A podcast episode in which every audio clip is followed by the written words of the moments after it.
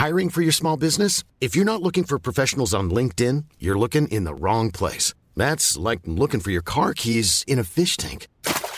LinkedIn helps you hire professionals you can't find anywhere else, even those who aren't actively searching for a new job but might be open to the perfect role. In a given month, over 70% of LinkedIn users don't even visit other leading job sites. So start looking in the right place. With LinkedIn, you can hire professionals like a professional. Post your free job on linkedin.com/people slash people today. Avant votre épisode de Hex, je voulais vous parler de notre deuxième cerveau, le ventre. Et c'est pas moi qui vais vous apprendre que le ventre est un pilier de notre santé et qu'il régule à la fois notre peau, notre énergie, notre poids ou notre humeur.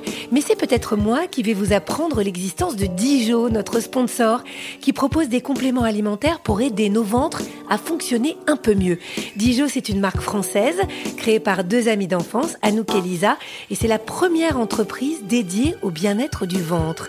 C'est aussi une gamme complète de probiotiques et autres compléments fabriqués en France. Ça aussi, c'est important, surtout quand il s'agit de produits vivants, parce que oui, les bactéries, c'est vivant. Je vous recommande d'aller voir sur leur site dijo.fr, D-I-J-O. Vous y trouverez un test pour faire le point sur la santé de votre ventre. Et du 13 au 26 mai, vous bénéficierez de moins 20% sur les packs. Après, vous pourrez avoir des papillons dans le ventre. Mais en attendant, il est temps de retrouver une nouvelle histoire d'amour extraordinaire. Bonjour, je suis Agathe Le Caron. Bienvenue dans Ex, le podcast qui vous parle d'amour au travers d'histoires toujours extraordinaires.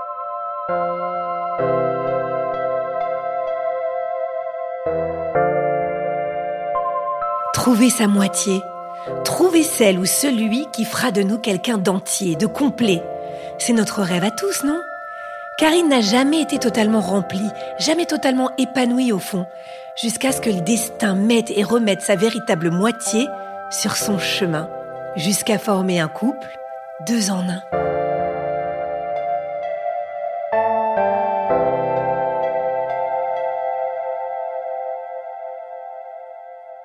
Lorsque je rencontre Patrick pour la première fois, j'ai 19 ans et on est en 1993. Je suis en terminale, j'attends les épreuves du baccalauréat. Je suis une euh, jeune femme euh, qui sort pas du tout, très intimidée par tout ce qui se passe autour de moi, euh, qui parle pas du tout, très très très timide et qui ne sort pas. je me réfugie beaucoup dans les études, je bosse énormément. À côté, je fais de l'animation, donc je travaille en centre aéré avec les petits bouts. Voilà un peu ma vie à cette époque-là. J'ai une sœur qui a deux ans de moins que moi et qui, elle, par contre, euh, à l'opposé, euh, tous les week-ends, elle est de sortie. Et un soir, donc, elle me dit euh, Ouais, Karine, euh, tu sors jamais, viens avec nous. Elle a un copain qui fait partie d'une bande de copains. Et donc, ce soir-là, j'accepte de sortir avec elle. Je me retrouve au pub à Marseille, sur le Vieux-Port. Et je rencontre Patrick, qui fait partie de cette bande de copains. Karen, ma sœur, connaissait Patrick déjà. Ils avaient déjà une relation un peu de grand frère petite. On sentait voilà, qu'ils s'aimaient bien tous les deux. Je le vois pas tout de suite parce que euh, il y a beaucoup de monde. J'ai pas été de suite charmée. J'ai surtout remarqué que c'était quelqu'un qui rigolait beaucoup. C'est un, grand, les yeux bleus. Je l'appelais mon Lucky Luke à l'époque parce que quand il fumait, il avait la bouche, vous savez, en avant. Et beaucoup d'humour beaucoup, beaucoup, beaucoup d'humour. Et puis, euh, au fil de la soirée, donc nous allons en boîte. Le hasard fait qu'on se retrouve tous les deux dehors de la boîte et on s'est mis à discuter tous les deux. Oui, il y a quelque chose qui s'est passé. C'est pas palpable pour moi, mais en tout cas, euh, on a pris plaisir à discuter. Ce que je me souviens quand même, c'est que quand on est rentré à l'intérieur de la boîte, il s'est fait chambrer en fait par les copains en disant ah tu t'es les fêtes, comment c'était? Ah ouais ouais c'était un peu. Euh... Et il a répondu euh, non mais elle a passé deux heures à m'écouter, il s'est rien passé et c'est la femme de ma vie. Donc lui il a été mordu. Et la soirée s'est passée, voilà, on a, on a bien déconné, enfin voilà, on rigolait, mais sans plus que ça. Ceci dit, de mon côté, je sentais une certaine sensibilité, je remarquais une douceur, enfin voilà, ce, ce côté-là un peu, euh, mais sans plus, enfin pas de là à m'imaginer que ça serait mon premier amour. On rentre chez soi chacun et euh, dans la semaine, en fait, j'y pense pas plus que ça. Je le revois le samedi d'après. Là, ma sœur me dit, tu ressors Et là, oui, parce que j'adore danser. Hein. J'ai toujours en tête cette gentillesse.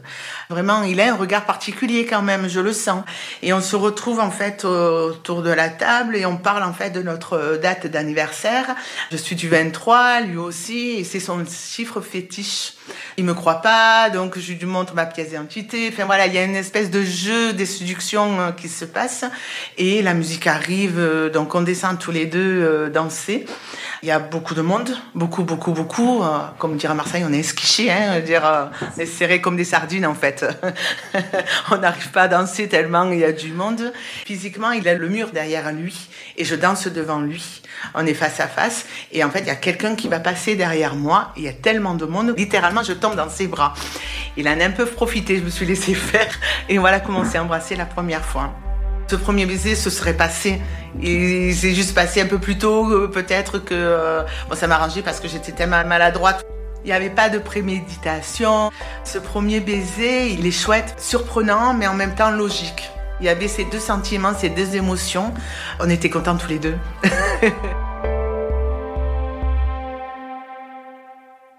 Lui, il est cheminot. Il finissait ses vacances, il devait reprendre le travail. Moi, j'attendais mes résultats du bac lors d'une soirée d'après.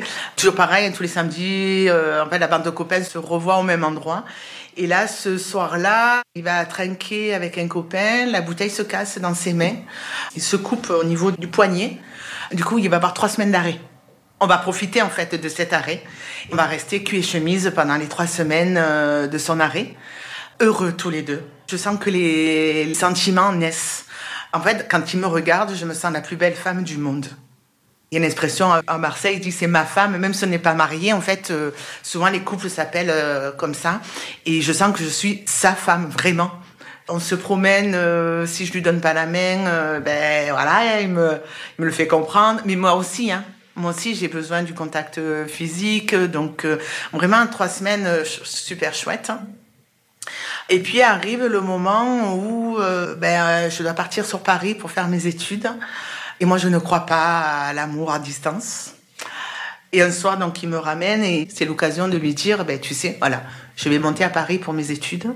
Pour moi, l'amour à distance, euh, j'y crois pas. C'est trop compliqué. Donc, je préfère qu'on arrête là. Bien sûr, je voulais pas. Hein. C'est la raison hein, qui a pris le dessus. Moi, je voulais pas. Et lui non plus. il se met à genoux.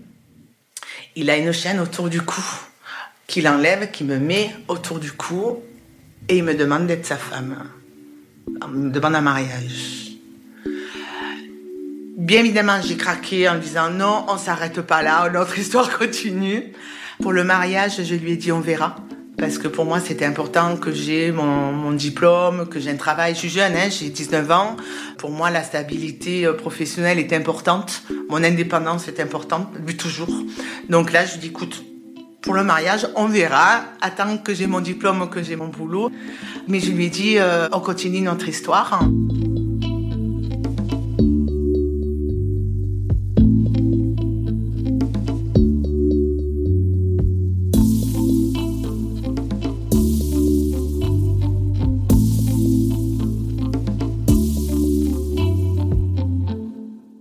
Je suis montée à Paris on a la chance qu'il soit cheminot, donc il monte tous les 15 jours euh, me voir à Paris. Je descends pendant les vacances scolaires, mais c'est trop compliqué. On a besoin du contact physique tous les deux. On a besoin de tendresse tous les deux, et ça à distance c'est pas possible. Alors on se téléphone beaucoup. On est quand même resté une fois 7 heures au téléphone d'affilée. À l'époque, il n'y avait pas le, le forfait limité. Hein donc la note de téléphone, elle était salée. Ça tient un petit peu comme ça. Et puis, euh, je demande euh, à transférer mon dossier pour continuer euh, l'école à Marseille. On sait qu'on tient éperdument l'un à l'autre. On le sent, on le sait. Et on n'a qu'une envie, c'est d'être ensemble. Donc c'est ce qui se passe. Je fais mon transfert à Marseille. Il me tanne encore pour le mariage. Et là, je lui dis que je suis pas prête pour le mariage, mais que je suis d'accord pour qu'on se fiance. C'était une alternative euh, pour lui dire que oui, je l'aime, euh, mais que je suis pas prête encore pour l'engagement parce que j'ai besoin de mon indépendance. Il le sait, il a bien compris, donc on va se fiancer. C'est un engagement. On scellait notre amour quelque part. Parce que oui, il me demande un mariage, mais il me demande l'enfant aussi. Hein. Déjà à l'époque, Donc on s'échange les bagues et c'est vraiment la bonne franquette parce qu'une fois que on a échangé nos bagues, on a mangé, euh, les hommes se sont changés, sont allés jouer à la pétanque. Vous voyez, c'était vraiment, ça nous correspondait, vraiment.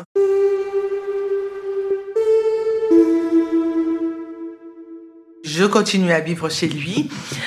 Et puis arrive le moment où des premières, euh, alors c'est pas vraiment des disputes, mais voilà, des, petites tensions, où il me dit euh, que je l'étouffe.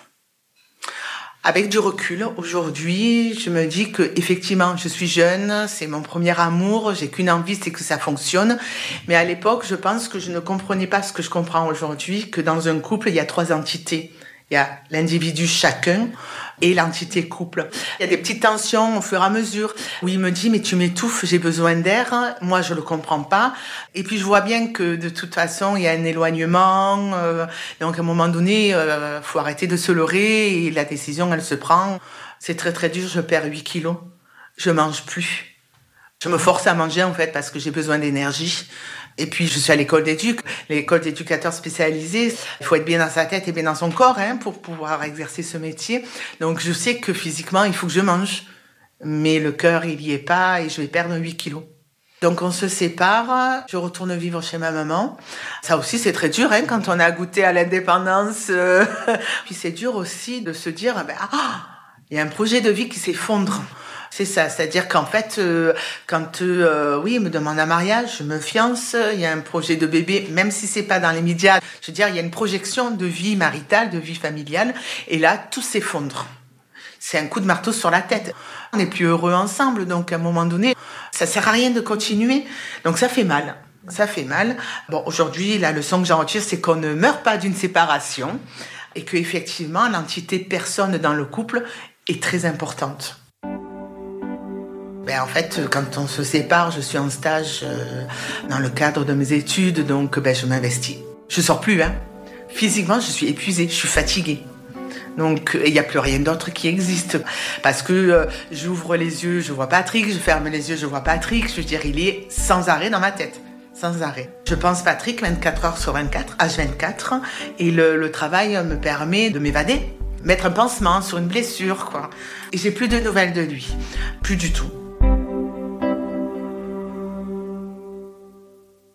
Les mois passent et puis octobre arrive et je rencontre Fabien.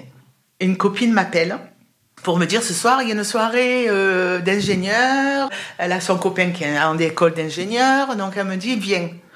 Oh, je suis pas, je suis pas motivée, je suis fatiguée, euh, je pense trop à Patrick. Et donc je m'en vais à cette soirée étudiante et je rencontre Fabien à cette soirée-là. Pour le coup, ça a été le coup de foudre. C'est-à-dire que physiquement, j'ai senti le greu-greu dans le ventre et que je le voyais au fur et à mesure de la soirée de plus en plus beau. Alors, j'ai pas oublié Patrick, hein, mais les sentiments que j'ai éprouvés pour Patrick se sont mis en sommeil. Ça me fait du bien. Je commence une histoire avec Fabien, le contact immédiat. Je vis avec lui. Lui est en deuxième année d'ingénieur, moi je suis en troisième année euh, d'EduxP. Je finis l'année euh, de mes études et je m'en vais à Nice parce que je trouve un poste euh, d'éduc. Donc il me suit, il va faire son stage de troisième année à Nice pour qu'on soit ensemble. Et à la fin de nos études, on monte sur Paris pour son boulot. On commence notre vie à deux. Ça se passe extrêmement bien. On est fusionnels tous les deux. Les choses vont se faire naturellement aussi à savoir euh, la vie de famille. Donc on travaille tous les deux et on projette d'avoir un enfant. Il n'y a pas eu de demande, ah, est-ce que tu veux bien euh, être ma femme, tu veux bien avoir un enfant? On savait dans nos têtes, en fait, qu'à un moment donné, c'était lui. Et je tombe enceinte naturellement. Je fais une fausse couche. La fausse couche a été très compliquée pour tous les deux à vivre. Je lui propose, euh, j'écoute, on avait projeté de se marier, on n'avait pas mis de date. Est-ce que ça t'embête si on se marie? Maintenant, histoire de, se changer les idées Il me dit OK. Pareil, les choses se font naturellement, quoi. Euh, on va voir les traiteurs. Bon, je garde bien sûr la surprise de la robe. Moi, je suis croyante. Lui ne l'est pas forcément, mais il accepte de faire un mariage religieux pour moi. Ça aussi, quelle preuve d'amour pour moi. Et en fait, cette préparation euh, religieuse va mettre un peu plus de sens à ce mariage encore plus. Et lors d'une réunion pour la préparation, le couple qui anime la réunion pour la préparation religieuse va demander au couple de la femme de présenter l'homme et inversement. Et Fabien va dire de moi, me présentant, que je suis Mère Teresa au cœur de Saint-Bernard. Je reste scotché. Je suis très émue de ce qu'il peut dire de moi. Voilà. L'émotion est là. Ça me touche beaucoup. On a loué un gîte pour que toute ma famille se retrouve ensemble. On ne pouvait pas rêver mieux, quoi. C'était une chouette journée. Quand j'arrive en mariée, euh, il a l'émotion. Donc ça, j'ai encore son regard dans la tête. Puis la soirée se passe euh, très très bien.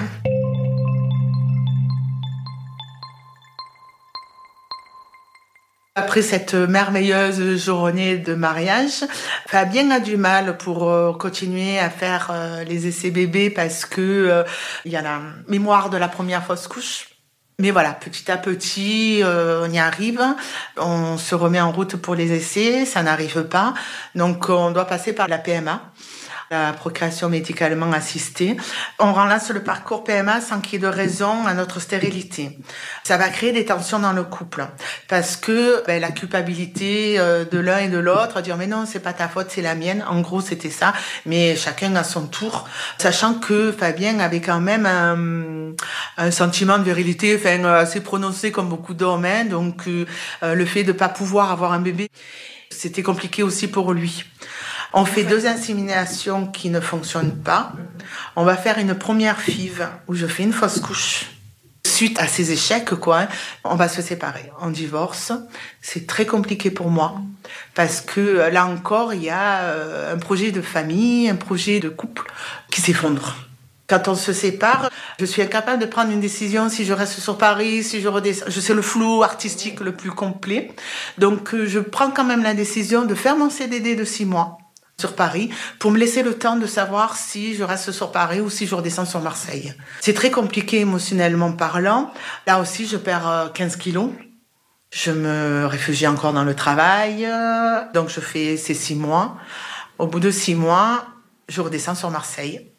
Parce que voilà, j'ai ma maman, j'ai ma sœur, j'ai mes neveux, j'ai mes amis aussi. Donc je redescends et puis euh, ben voilà, je fais ma vie quoi. Hein. Je veux pas trop entendre d'investissement de couple. Je pense plus euh, à acheter un appartement. Mon indépendance est encore plus importante. Et puis arrive ce fameux jour de 2005. Je me retrouve à la gare, j'attends mon train pour monter à Paris pour aller voir le juge pour le divorce. Et je vois Patrick. Le pur hasard.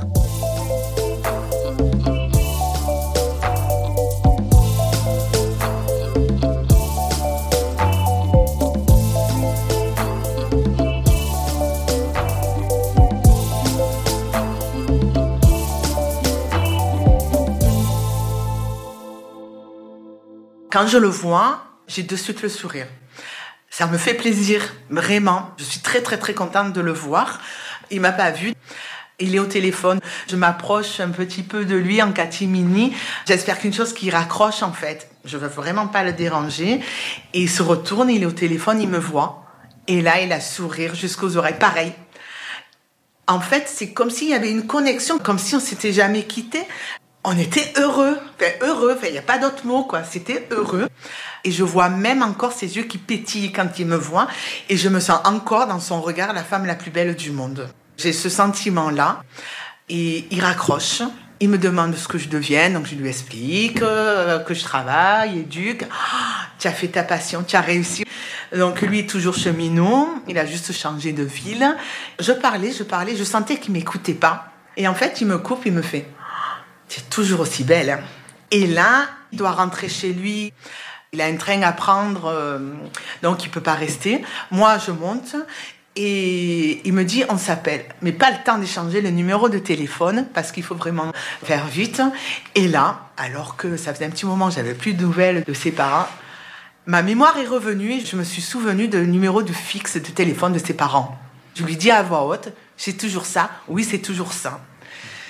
Et le soir, dans mon lit, impossible de dormir. Je ne comprends pas. Vraiment, je comprends pas. Et je me dis, mais je suis pas amoureuse pourtant. Je sens que je suis pas amoureuse. J'ai l'impression de pas être amoureuse, mais dans le lit, je, nuit blanche. c'est euh, de l'excitation. Je suis très excitée, comme s'il m'avait transpercé le corps et que j'étais illuminée. Son visage et son sourire, ses yeux qui pétillent. Je sais pas si ça se dit ici, mais il avait les yeux de Merlin frit. Et c'est la dernière fois qu'on se voit. Quelques jours après, je rappelle sa maman et euh, je vois sa maman et son papa. On se voit dans le salon de la maison. Son papa n'a pas dit un mot de tout le temps où je suis restée là, mais il n'a pas arrêté de me regarder le sourire jusqu'aux oreilles. Je me suis toujours sentie comme un membre de la famille, toujours, depuis le premier jour. Et quand on parle de Patrick, elle me dit, écoute, c'est pas le moment, sa vie est compliquée, c'est pas le moment que tu rentres dans sa vie. J'ai respecté. Je repars et je l'appelais pas, je respecte. La vie continue. Donc ça, c'était en 2005. Je travaille, j'ai mon appart. J'ai en fait la vie qui correspond à mes besoins et comment je l'entendais. Je suis complètement indépendante à 100%. Je demande rien à personne. Enfin voilà, je bouge beaucoup, hein. j'aime bouger. Il y a quand même ce désir de maternité hein, qui me travaille, mais je veux pas le faire à tout prix, à dans n'importe quelle condition. Je vieillis, hein, les années passent. Et ce projet de maternité euh, commence à, à bien me croûter.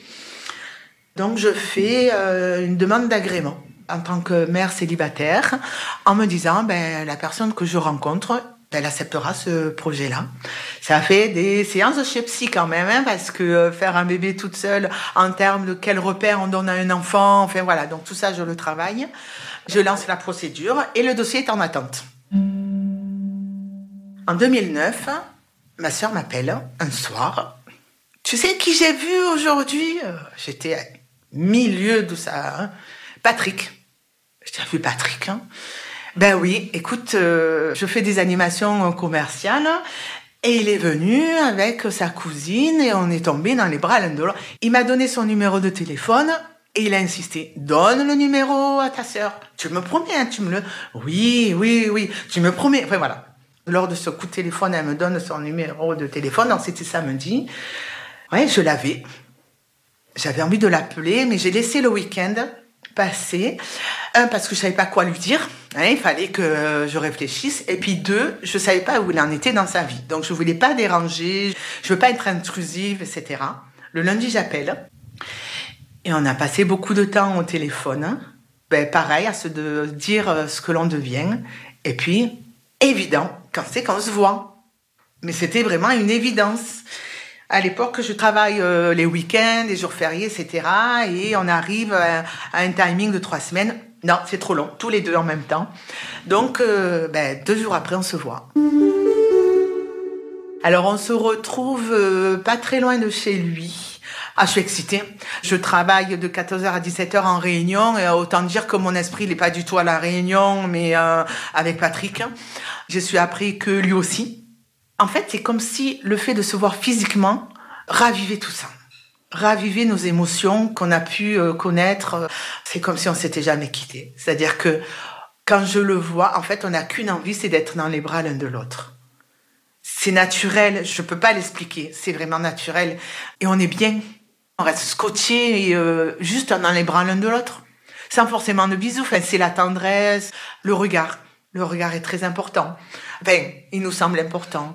Et puis, il va arriver le bisou. Sans savoir si l'un est né l'autre, on a quelqu'un. Et puis là, de suite, euh, non, non, mais on se demande, du coup, tu es avec quelqu'un? Non, moi, non, voilà. Dix ans après. En fait, ce qui est étonnant, c'est le naturel avec lequel ça se passe. On passe la soirée en fait à discuter. Et là, dès le premier soir, je lui explique que j'ai un projet d'adoption et que j'ai un dossier en fait qui est euh, prêt et que je suis dans l'attente de l'enquête euh, donc euh, sociale et psychologique, la protocole classique hein, de l'adoption. Il me regarde et il me dit banco, on y va. Et moi je dis oui. On passe la soirée. À partir de ce moment-là, physiquement, on ne se quitte plus. Alors lui, il a vécu aussi une histoire d'amour, il n'a pas eu d'enfant, parce que c'était son souhait de ne pas avoir d'enfant avec cette femme. Petit. Quand on se rencontre là, je remarque à son doigt qu'il a gardé sa bague de fiançailles d'il y a 14 ans. Il a gardé pendant toutes ces années notre bague de fiançailles. Je suis restée scotchée. Et là, je me dis, ah ouais, il m'a vraiment dans la peau cet homme, quoi.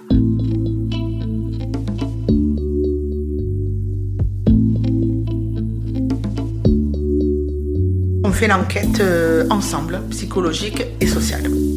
L'enquête psychologique, c'est un entretien individuel, chacun de notre côté, et un entretien où on est tous les deux.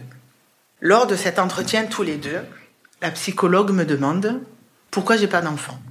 Donc j'explique que j'ai un parcours PMA et qu'il y a eu des échecs. Elle s'adresse à Patrick. Ils se regardent tous les deux droit dans les yeux. On est assis, tous les deux l'un à côté de l'autre, face à la psy. Et la psy lui demande Et vous, pourquoi vous n'avez pas d'enfant? Et il lui répond Cache, parce que la mère de mes enfants, c'est Karine. Je le regarde. Je suis restée, mais sans mots. Et je me suis mis à chialer. En fait, cet homme, dès la première rencontre, pour lui, c'était évident que nous allions faire notre vie ensemble.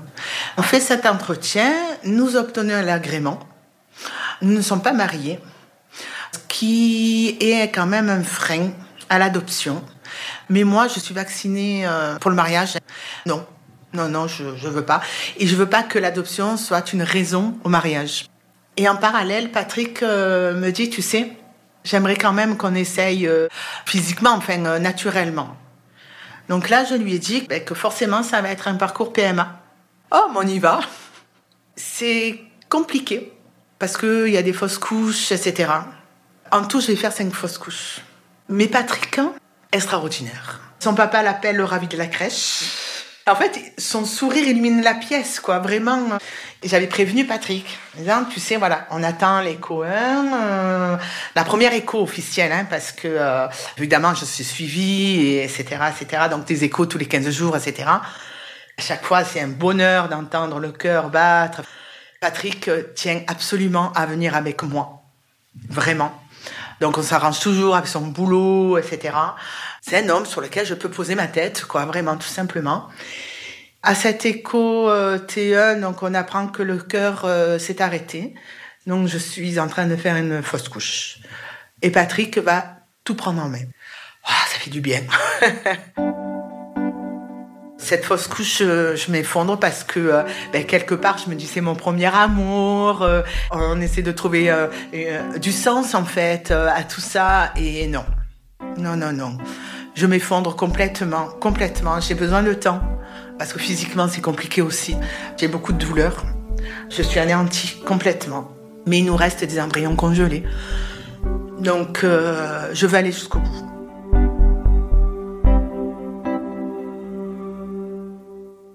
On fait plusieurs FIV qui ne marcheront pas, donc il n'y aura pas d'autres grossesses, tout de suite en tout cas.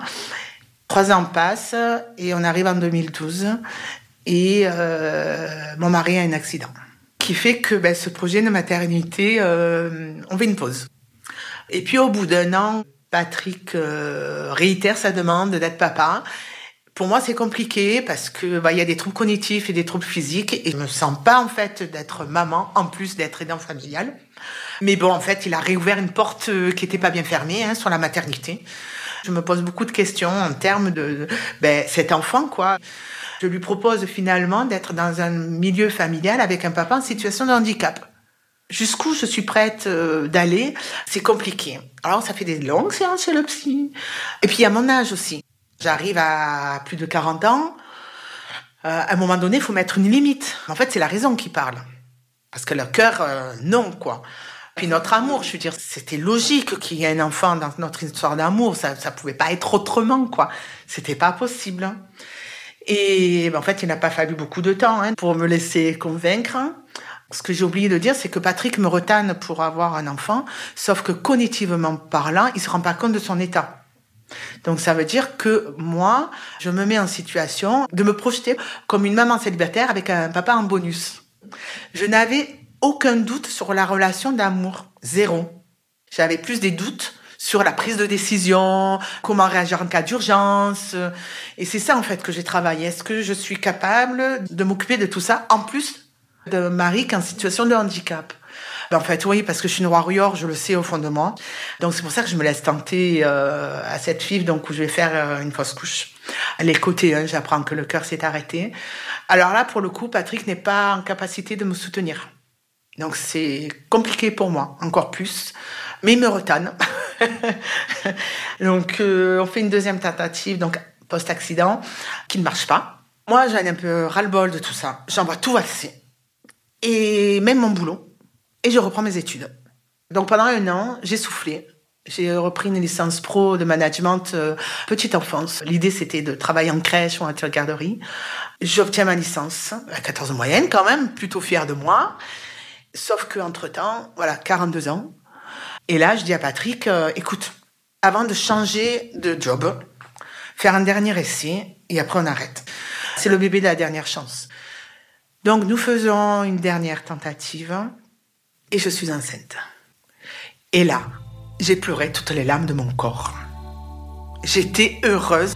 Je me suis effondrée. J'étais à neuf semaines d'aménorrhée. Euh, j'ai fait un décollement de placenta. Donc alité jusqu'à la T1. Et la T1, ma gynéco me dit tout va bien. C'est l'explosion de joie. C'est l'explosion de joie.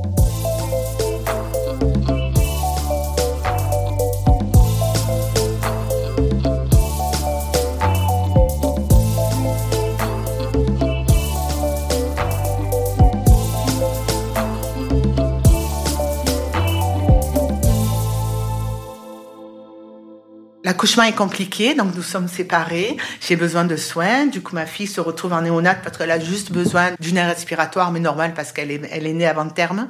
Je rentre dans ce box, je la vois et j'ai passé tout le temps à la regarder sans oser la prendre dans les bras. Je voulais pas la déranger.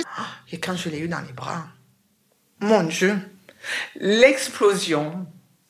On a fait le pot à pot. Et pour la petite histoire, quand je l'ai eu en pot à pot, je lui raconte son histoire. Je parle tellement que je ne sais pas combien de temps ça a duré. Elle avait ses billes noires, parce qu'elle avait des yeux noirs ébènes, des cheveux noirs ébènes, euh, très très très noirs. En fait, on était connectés, on se regardait toutes les deux. On était connectés. Quand j'ai fini de parler, elle s'est endormie. Pour moi, c'était important. Puis on est rentré à la maison. Waouh Explosion d'émotion. C'est en fait l'accomplissement de temps d'années de combat, rajouté avec le combat que mon mari mène. Mais putain, qu'est-ce que j'ai eu raison de me battre, quoi. Et pour mon mari, et pour moi, et notre famille, quoi. Ça vaut le coup. C'est une explosion. Même encore aujourd'hui, hein. J'ai beaucoup de mal à, m'en séparer. Je la porte beaucoup. C'est-à-dire que j'ai l'aspirateur à passer, pas grave, porte-bébé, je passe aspirateur. Je suis fatiguée, mais elle est dans le porte-bébé, je m'endors sur le canapé avec elle. Je dis que c'est un beau cadeau du ciel. J'ai tenu à ce qu'elle soit baptisée, bon, parce que je suis croyante. Bien sûr, pour qu'elle soit dans le mois des chrétiens, tout ça, mais ma pensée première, c'était de la présenter euh, à Dieu pour lui dire merci du cadeau que tu m'as fait. Elle s'appelle Amalia. Quand on a cherché le prénom pour notre fille, je voulais un prénom qui symbolisait un peu ce combat. J'ai pas trouvé. Elle s'appelle Amalia parce que c'est le nom de ma grand-mère donc du coup de son arrière-grand-mère. Quand elle a eu un an, on est allé une soirée. Un couple me dit, mais tu sais ce que ça veut dire Amalia? Et elle me dit, Amalia, ça vient de Amal. Et Amal, ça veut dire attendu, espéré. Extraordinaire quand même. Patrick est un papa gâteau. Comme il a du mal avec la prise de décision, du fait de, de, troubles cognitifs. Il essaie beaucoup de transférer ce qu'il voit de moi. Du coup, il a une certaine maladresse. Mais en dehors de ça, ils s'adorent tous les deux. Encore hier, c'est mon papa d'amour. Euh, elle le mène par le bout du nez, mais dans le bon sens du terme. C'est une enfant, du coup, qui grandit avec le handicap de son papa, et puis par d'autres soucis médicaux que nous avons. Et du coup, elle est, euh, comment dire, elle est bienveillante. Aujourd'hui, je crois qu'on se nourrit l'un et l'autre de cet amour et de notre mental. Pour moi, c'est deux en un. Aujourd'hui, on regarde ce que l'on a et on espère plus ce qu'on n'a pas. Et on regarde le verre à moitié plein et plus le verre à moitié vide. Et c'est béni d'amour. Tous les jours, je me dis que j'ai la chance d'avoir mon mari auprès de moi, d'avoir ma fille auprès de moi, et que j'ai la chance que on s'aime. Quand ma fille, elle me dit qu'elle m'aime, je lui réponds pas seulement que je l'aime moi aussi. Je lui réponds que ben je l'aime, j'aime son papa, que son papa l'aime, son papa m'aime qu'elle aime son papa, qu'elle m'aime. Du coup, tout ça, ça fait beaucoup d'amour et on a beaucoup de chance de vivre ça. J'ai une amie euh, dernièrement qui me disait euh, que c'était fou parce que euh, malgré les années, lorsque Patrick me regarde, il y a toujours cette tendresse. Et moi aussi. Encore une fois, je parle de ça, on dirait que c'est magique et que c'est... Mais non, non, non, c'est pas facile tous les jours. C'est pas une recette miracle. L'amour ne suffit pas pour une vie de couple et pour avancer. C'est pour ça que je parle de mental aussi. C'est un cocktail, quoi, de, de tout ça. Enfin, pour moi, s'il y avait une recette, elle serait euh, dans préservation de l'individu et du couple. Et bien sûr, de la maman que je suis, du papa qu'il est, bien sûr. Hein. Aujourd'hui, si je tiens à témoigner, c'est euh, pour laisser une trace. On n'est pas éternel. Et je trouve que mon histoire est un peu atypique. Et euh, mon souhait le plus fort était de la transmettre à ma fille. Elle a enfin un vocal et un visuel sur l'histoire de ses parents. C'est euh, un bébé de l'amour, mais euh, exponentiel, quoi. Je sais pas comment on peut dire. S'il y a un truc à retenir, c'est que je suis admirative de son combat. Je suis toujours dans l'admiration de mon, de mon mari, en fait. Et je crois que ça, c'est l'amour, tout simplement. Je suis amoureuse de mon mari, toi, tout simplement.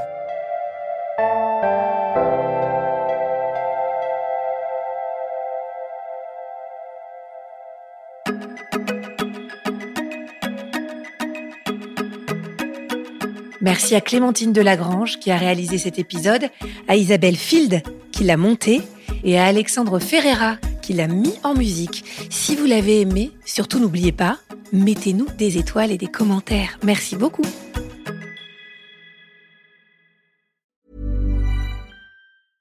Mom deserves the best, and there's no better place to shop for Mother's Day than Whole Foods Market. They're your destination for unbeatable savings, from premium gifts to show-stopping flowers and irresistible desserts. Start by saving 33% with Prime on all body care and candles. Then get a 15-stem bunch of tulips for just $9.99 each with Prime. Round out Mom's menu with festive rosé, irresistible berry chantilly cake, and more special treats. Come celebrate Mother's Day at Whole Foods Market.